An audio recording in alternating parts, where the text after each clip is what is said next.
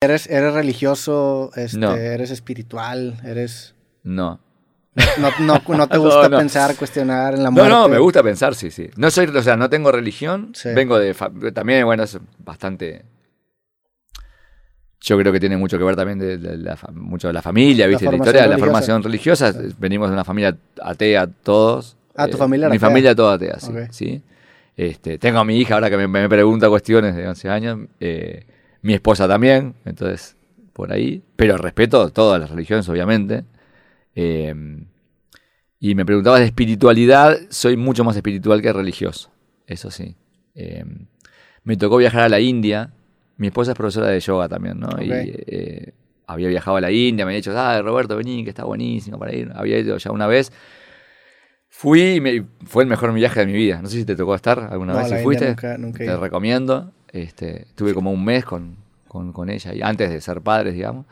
Y, y me di cuenta de que el Río de la Plata es el lugar menos espiritual del planeta, digamos, ¿no? Fíjate que yo, yo me he topado testimonios muy distintos de la India, gente que, que le da muy fuerte el shock que hay entre pues este sistema de castas que hay Sí. todavía en, en el país y, y me, me hablan sobre que hay mucho caos y que, y que hay como un, un menor respeto al espacio personal en muchas... ¿Tú sentiste también eso? Hay todo eso, pero no lo sentí como algo negativo, Mm. ¿sabes? No.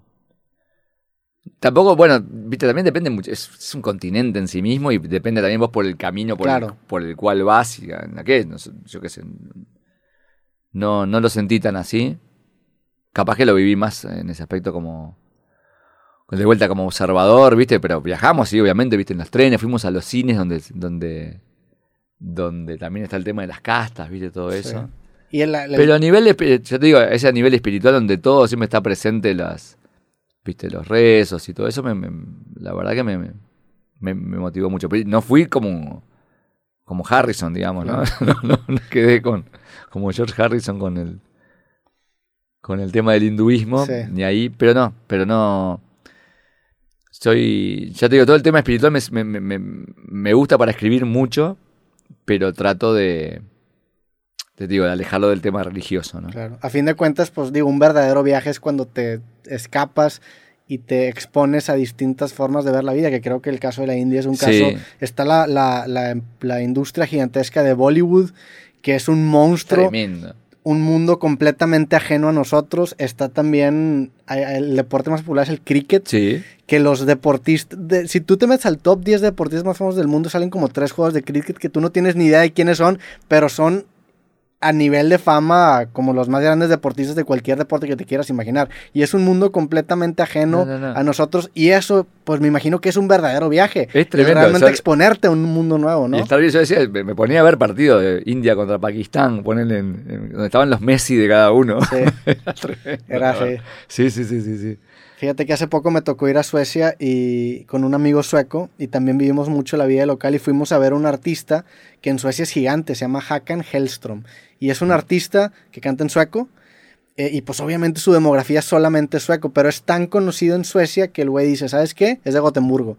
Dice, yo nada más voy a cantar dos fines de semana, voy a reservar la fecha de un estadio, un partido, eh, de un equipo de fútbol y lo voy a llenar tres fines de semana. Entonces, hace estos seis shows en dos fines de semana en donde mete 70 mil personas No, te- por show no, no, no. solamente Y- en Suecia. Es una locura. ¿Y qué? ¿Qué, qué Es- género es? Es pop rock. Pop- La verdad, es el, el tema de producción es el show más impresionante que he visto en mi vida. Qué increíble. Una cantidad, digo, también una cantidad de presupuesto que tiene, pero, pero fue, un, fue un mundo completamente ajeno a mí. Qué y lo disfruté mucho por lo mismo. Dije, órale, Mirá. qué cabrón que hay. Bueno, ahora estos mi hija quiere ir a Corea, Ok, porque está fanática del K-pop. del K-pop. Está, pero fanática. Bueno, entonces ahora conocimos al embajador de Corea en Uruguay, viste que porque es guitarrista, Sí. entonces justo ensayan en el estu- estudio nuestro.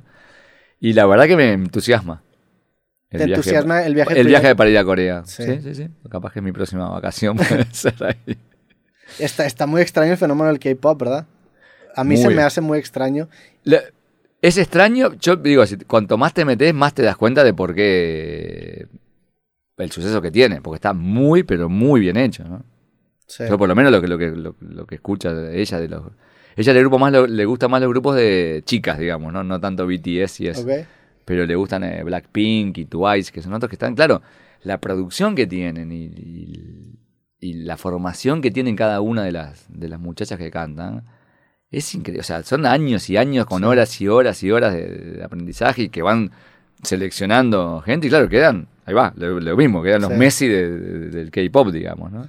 Y el gobierno de Corea también ha hecho un muy buen trabajo en precisamente asociarlo con el país. Eso me platicaba un, un amigo que se llama Alan, hace videos que se llama Alan por el mundo, Alan Estrada, que le mando saludos, y me decía que fue, no recuerdo cómo se llama este evento mundial que hacen en donde los países ponen como un- una especie de set. Hay un nombre y es un evento muy grande, y me decía que el de Corea era el más cabrón, porque la inversión estaba en hacer el K-pop la fachada del país para atraer justamente el turismo y lo han hecho increíble. Totalmente, y no sé, eh, mirá que es un porcentaje altísimo lo de que es el del PBI.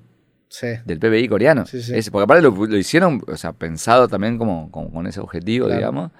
Este, y está muy bien. Yo- la, la verdad que está muy bien. Yo- yo- Este, para, para ti en este momento empiezas una gira en Monterrey, es tu primera fecha de Sí. muchas que vienen, ¿no? Sí. ¿Vas a estar aquí en México? ¿Vas a viajar a otros lados? ¿Cómo van, pinta tu De futuro esta, cercano? de la gira de ahora que estoy, eh, estamos llegando, a, a- sí, llegamos ayer aquí. El primer show es aquí en Monterrey.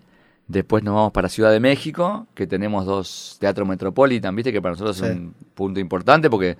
Pensábamos hacer uno, fue sold out en tres semanas y agregamos otro que también es sold out. Así que fíjate, son dos shows que, para- hablando un poco de la Sí. vigencia del cuarteto, está bárbaro. ¿no? Eh, después hacemos Puebla, eh, León, San Luis Potosí, Querétaro, son lugares que ya habíamos ido. Después nos vamos para Colombia, que tenemos el Movistar Arena en Bogotá, que también es otro, otro reto importante, un lugar gigante. Medellín y Cali. Y bueno, tenemos un show en Santo Domingo que lo teníamos, Ok. lo teníamos ahí pendiente, este, que va a ser toda una incertidumbre a ver cómo, cómo va ahí. Pero estuve, ¿sabes que estuvimos en Costa Rica y Panamá, que no son países que quizás uno piensa muy rockeros y nos fue muy, muy bien? Y después hacemos en Argentina el Movistar Arena en Buenos Aires, que también es un lugar grandote, grandote. Este, y varias ciudades ahí de Argentina. Y terminamos en Uruguay, en el, un- otro arena que hay en Montevideo, antes del Mundial. Porque ahí ya se viene el Sí, Mundial y los futboleros ya en Uruguay se para todo, digamos. Si eres muy futbolero tú. Soy bastante futbolero, sí. ¿Er- ¿Eres hincha de algún equipo? De Nacional, de ¿De Montevideo, Nacional? sí. ¿Son buenos? No. No. no, son buenos. Digo, den- buenos. Localmente buenos. Uruguay dentro de- El tema que tiene Uruguay es que exporta muchos jugadores. Mm, Entonces sí, cualquier sí. jugador que a los 17, 18 años ya, ya pinta para bien, se va, se va para Europa. Entonces la liga local quedó muy... Sí. Muy, muy, con, con- con pocos equipos, digamos, que, que jueguen bien, digamos, ¿no? Pero Nacional y Peñarol son los, los grandes, digamos, de, de Uruguay. Acá, acá en, en Monterrey jugó el Loco Abreu. Y hace, hace poco, que era muy bueno, hace poco, hace como un año hicimos una exhibición, un rapero y yo, éramos un equipo de fútbol y me tocó jugar contra el Cacharevalo, que también era un crack. Ah, y no, bueno, dominó la cancha, ¿no? Sí, el, el- pero sí, Uruguay genera... El Loco Abreu está, tiene 40 y 2 o 43 y sigue jugando. Sí, Sí, sí, sí, sí, sí. A ver, Está- ¿cuántos está- años tiene Loco jugó hace poco. tiene Es sí, un crack. del 76.